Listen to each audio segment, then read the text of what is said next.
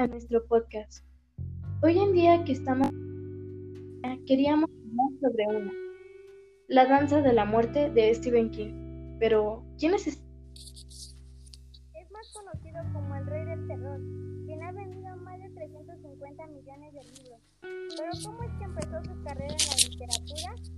Fue desde que era pequeño, comenzando a escribir historias para venderlas con sus compañeros, gracias a que tenía problemas financieros en su familia.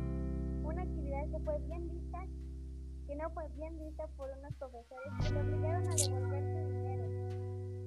Pero para el año de 1971 contrajo matrimonio con la escritora Tabitha King, quien rescató de la basura una obra desechada por su esposo llamado Jerry para animarle a terminarla.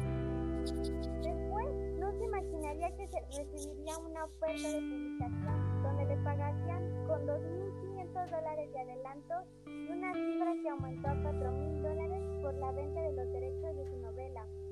Este éxito de King coincidió con sus numerosos problemas con el alcohol y las drogas, adicciones reflejadas en personajes como Jack Torrance, y así, para el año decidió hacer una limpieza total a lo largo de la década de los 80, como lo son sus obras talentosas como El misterio de Salem Lost en 1975 y la ya mencionada al principio del podcast La danza de la muerte en el año de 1978.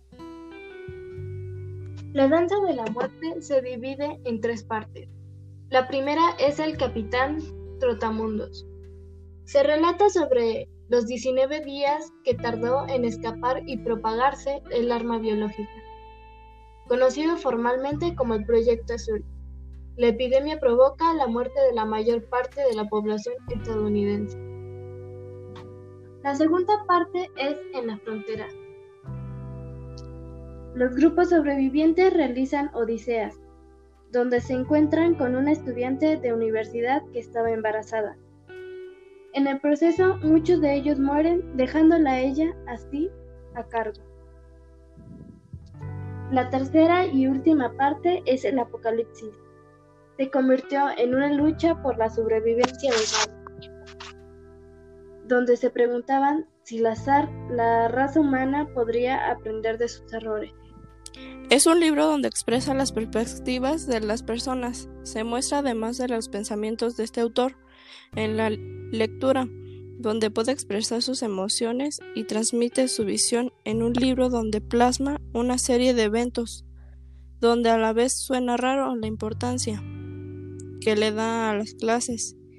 Y en una época cerrada esto hace además de su pensamiento llame la atención de los lectores.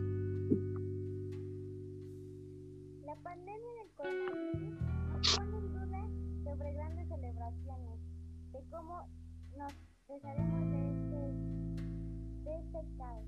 La crisis del COVID ha provocado el cierre de incontables librerías, despidos de ensayos editoriales, las presentaciones de libros y encuentros físicos con los autores. Así que nos no